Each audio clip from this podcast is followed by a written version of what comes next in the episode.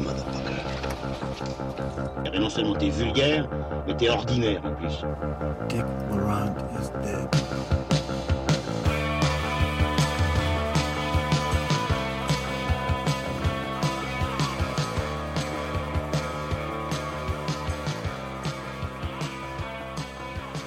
Chères auditrices et chers auditeurs cinéphiles, bonjour ou bonsoir, bienvenue dans Transmission, la table ronde cinéphile qui fait le grand écart entre cinéma d'auteur et pop culture.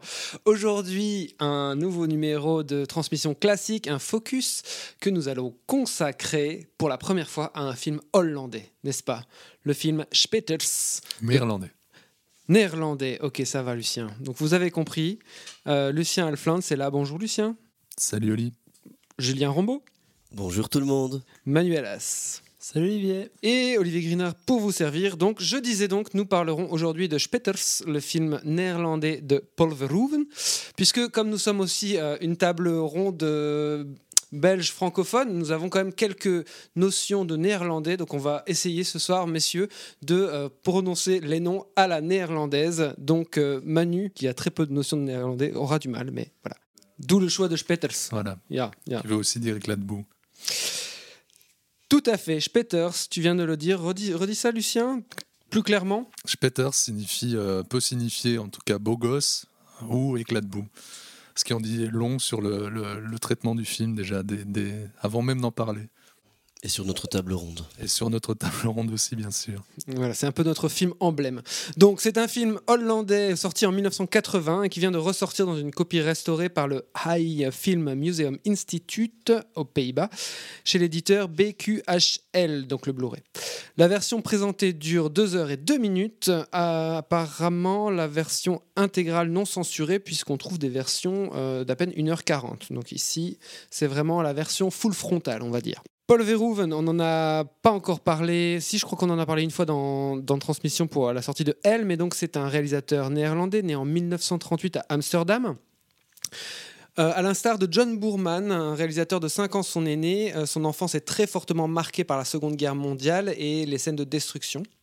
Après un passage en France où il tente d'intégrer l'IDEC, donc l'ancêtre de la FEMIS, il retourne aux Pays-Bas où il obtient des diplômes scientifiques en 1960 tout en commençant en parallèle à réaliser des courts-métrages. Alors il fait son service militaire dans la marine néerlandaise et rejoint le département audiovisuel où il tourne ses premiers documentaires.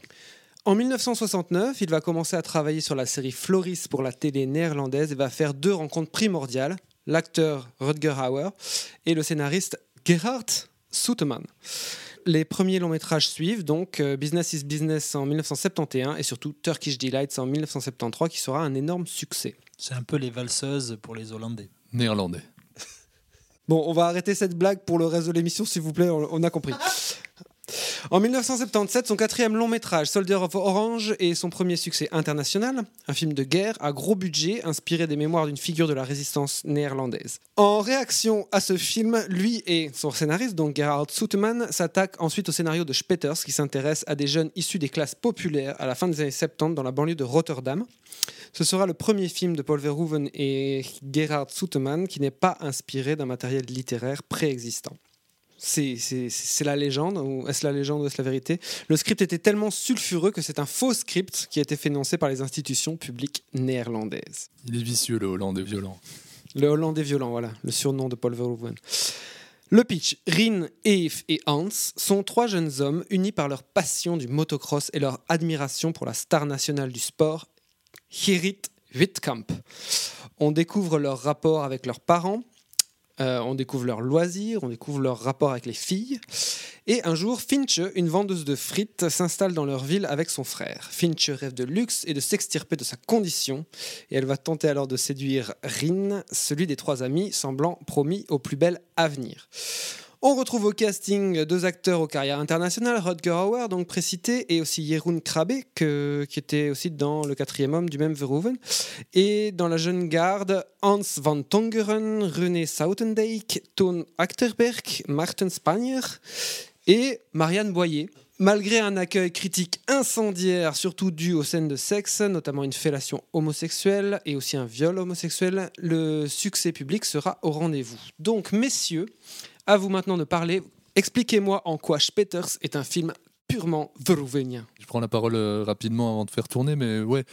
Euh, c'est très probablement pas mon Paul Verhoeven euh, préféré, mais, mais il est assez fascinant, entre autres, justement pour, pour ce que tu viens de dire, c'est que c'est un film qui est dans lequel il y a tout Verhoeven déjà. Il y a, il y a tout- toutes les prémices, toutes les graines sont là. Espèce de, détestation d'une- classe bourgeoise, de la bien-pensance, cette fascination pour, pour le, sexe et la violence, et, euh, mais surtout euh, une fascination pour les personnages qui sont eux-mêmes fascinés par ces sujets-là. En tout cas, c'est le, film qui serait l'équivalent de, son Showgirl aux, aux États-Unis. C'est vraiment euh, le, le film qui va. Tu parlais de la réception du film, elle est quand même importante parce que justement, elle va cristalliser tout ce qu'on reproche à Verhoeven, souvent à mon sens à tort, tant tout ce qu'on va appliquer à son cinéma en le traitant à la sortie de, de, de Speters, le film a été euh, qualifié d'homophobe, misogyne, eugéniste ou carrément anti-handicapé, ce qui est un, un contresens quand on lit les commentaires sur les films de Verhoeven, on apprend beaucoup plus sur le, le- le point de vue moral des gens qui rédigent les critiques que réellement sur ce qu'offre à voir Verhoeven. Et qu'on peut souvent déconstruire en plus uniquement à partir de la matière filmée que C'est-à-dire que propose quand, Verhoeven. quand on montre les, les choses aussi, euh, aussi euh, brutalement, de manière euh, aussi euh, extrêmement réaliste et sans, sans jamais éluder ou ellipser les choses, fatalement, on met, on, on met le spectateur face à quelque chose de- de- d'extrêmement percutant. Et genre, en général, les chocs, quels qu'ils soient, font ressortir euh, ce que, des, choses de- de- des personnes qui sont en face de ça. Et c'est- là-dessus que je suis absolument d'accord avec toi. Et c'est en ça qu'il est justement infiniment verhoevenien déjà, parce que il y a toute cette ironie, cette acidité. Et en fait, je, je lisais qu'il était fan de, tout le grotesque flamand et, néerlandais justement, et, aussi de, peintres comme, euh, comme Jérôme Bosch et, et Autodis, etc.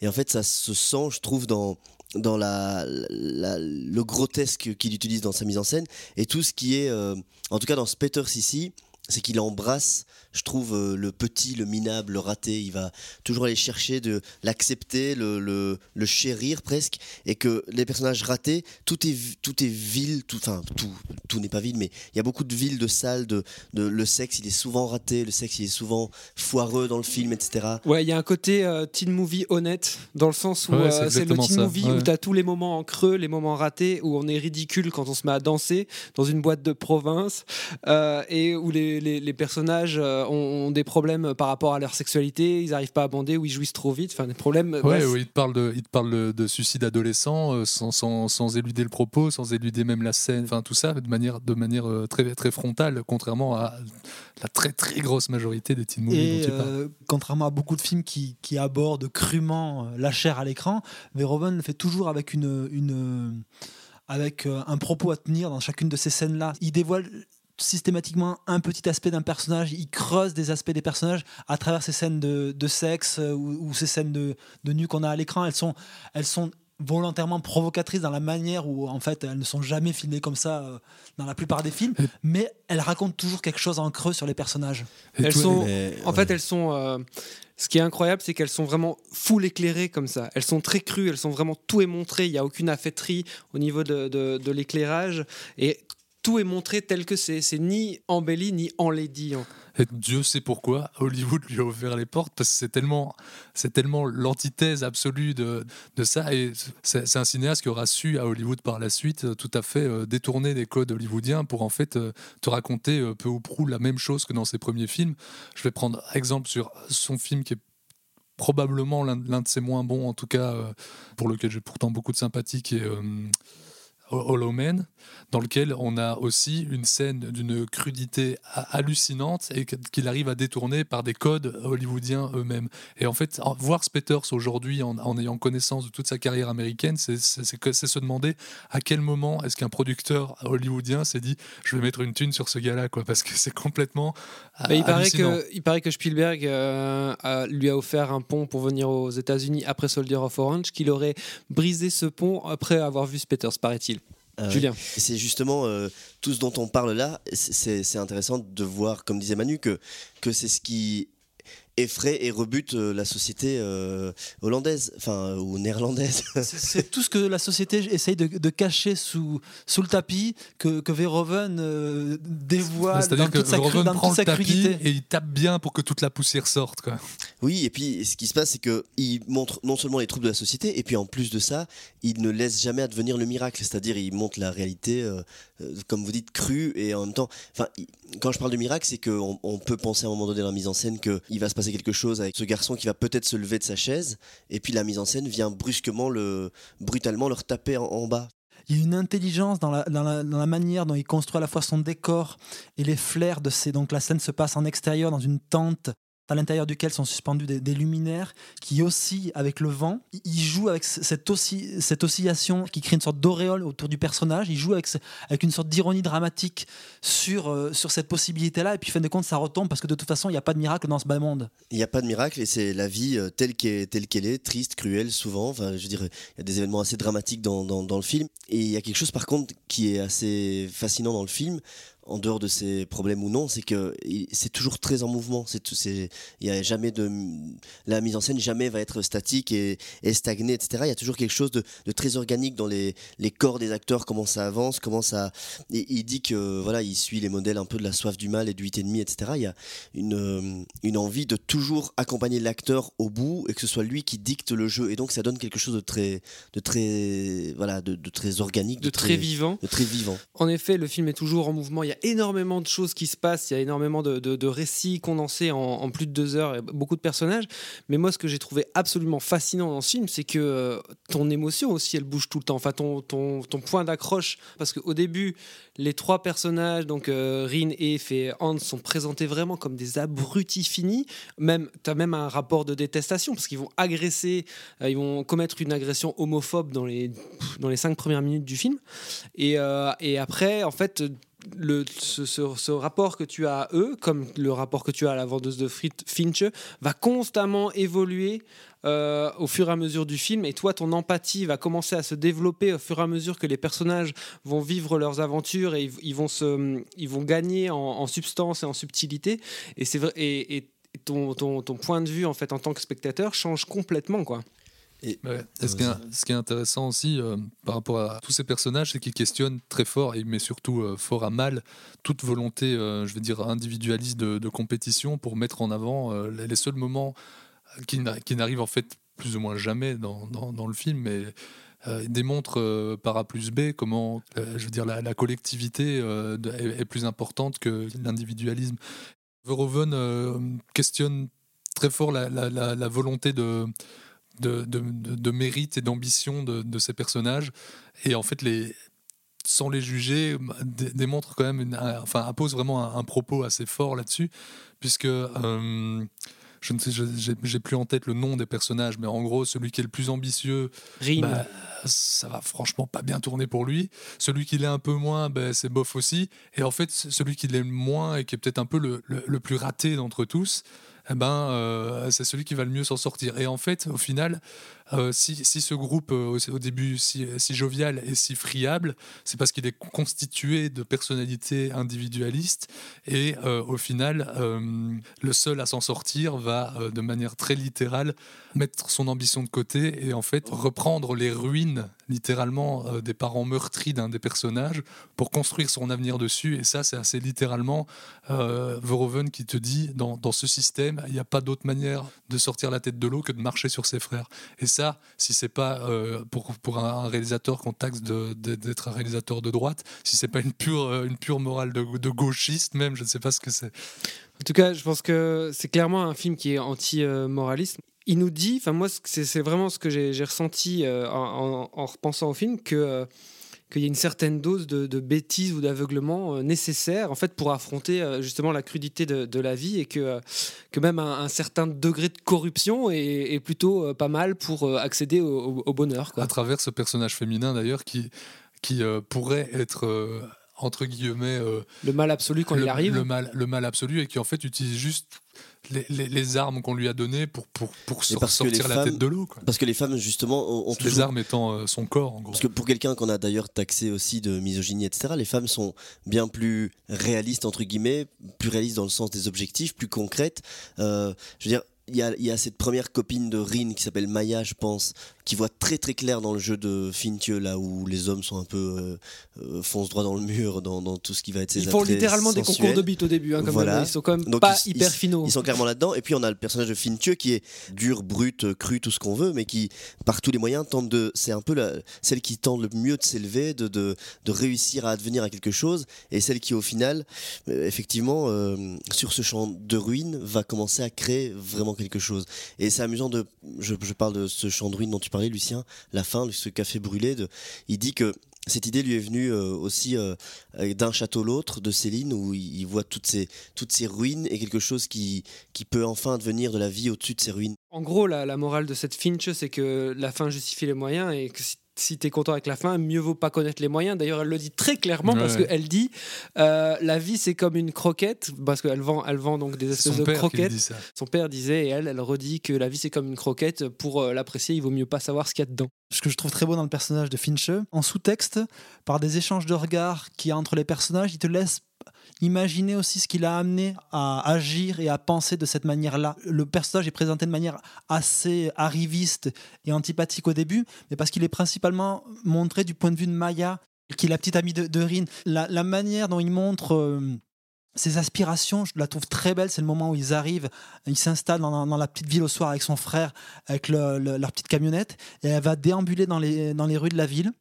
Et tu vas la voir passer devant une succession de, de vitrines, mais qui sont des intérieurs qu'on trouve beaucoup aux Pays-Bas. Il y a quelque chose de très beau parce qu'à la fois c'est extrêmement réaliste et à la fois il l'utilise pour son potentiel symbolique. C'est une idée de scénographie toute simple, sans un mot, et qui, pourrait être casse-gueule et qui fonctionne extrêmement bien dans la manière dont il, te suggère en fait euh, tout le passé de ce personnage-là, ce qu'elle a envie, et que en fait justement lui ne la juge jamais.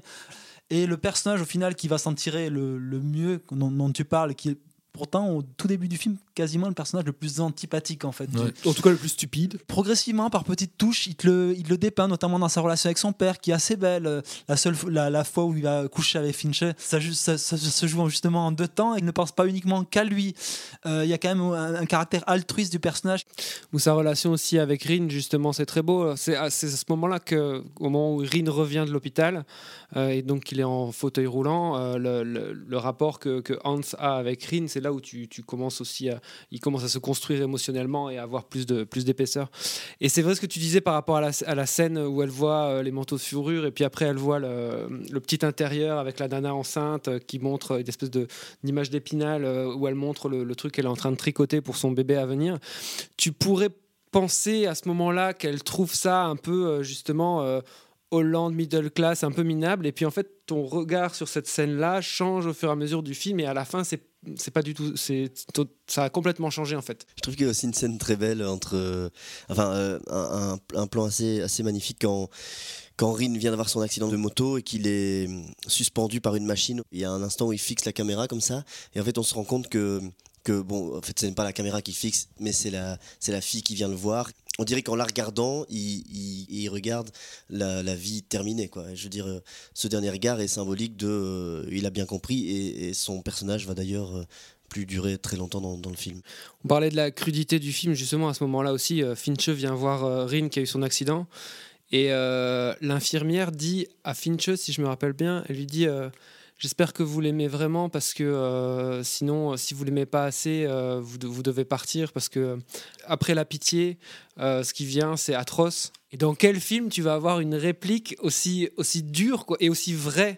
Tu vois, c'est vraiment la cruauté. Pas, pas la cruauté, mais vraiment l'humanité sans, ouais. sans, sans phare, quoi. Dans le même ordre de choses, on a Fintieux qui dit à Hans Reviens quand tu auras quelque chose à m'offrir. En tout cas, moi, il y a quand même un point du film qui me chiffonne un peu, mais peut-être que, comme le dit Manu, c'est sans doute, euh, en, exposant ce problème, je vais, vous allez en apprendre un peu sur, euh, sur ma morale un peu sclérosée par euh, une éducation judéo-chrétienne. Mais il y a un personnage dans le film qui s'appelle Eve, et If euh, agresse des homosexuels. Mais à un moment, il va se faire violer par plusieurs autres homosexuels.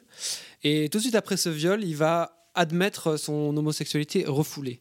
Moi, je trouve que c'est quand même un peu euh, comment dire, ça me questionne. Je trouve ça un peu problématique. Je trouve que c'est quand même un, raccourci un peu dur à avaler, quoi.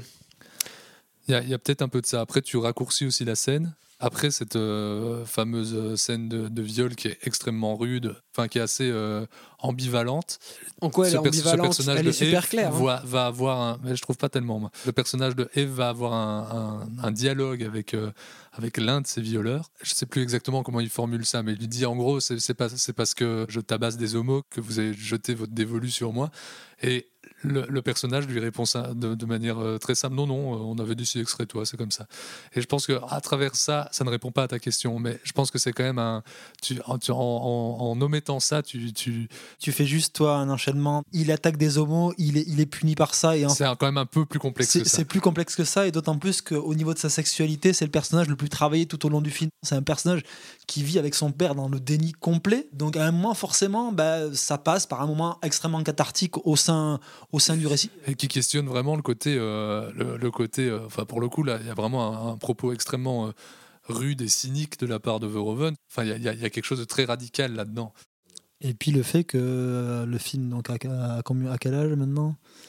80, donc euh, il a 39 ans. Le film a 39 ans et il reste extrêmement percutant dans sa manière justement de, de, traiter de, de, de, ce type de, sujet, ou entre guillemets, la manière dont il filme les corps et dont il filme ces scènes reste d'une profonde modernité. Sur cet aspect-là, le film, je trouve, a, très peu perdu. Et après, je trouve ça intéressant parce que malgré tout, quand on le, revoit à l'aune de sa période euh, américaine, on peut pas s'empêcher de voir certaines images qui vont ressurgir dans sa film. Moi, le moment où euh, donc Rin a son accident de moto, la manière dont il le saisit dans son élan de douleur où il est percuté, pour moi, ça m'a vraiment renvoyé à l'image euh, qui a traumatisé, je pense, une bonne partie de gamins de notre génération, qui est le moment de, la, séquence d'assassinat de, Murphy dans, euh, Robocop. dans Robocop. Tu sens qu'il euh, travaille une imagerie qui revient de film en film. Et c'est assez intéressant à ce niveau-là de revoir Spetters à l'aune de toute sa carrière américaine. Très bien, merci messieurs. Donc je pense qu'on va s'arrêter là sur le film de Paul Verhoeven euh, qui est ressorti en Blu-ray récemment. La copie n'est pas hyper géniale franchement, mais bon, si vous avez l'occasion de voir le film, euh, n'hésitez pas. Merci messieurs, euh, à très bientôt pour un autre numéro de transmission. Au revoir.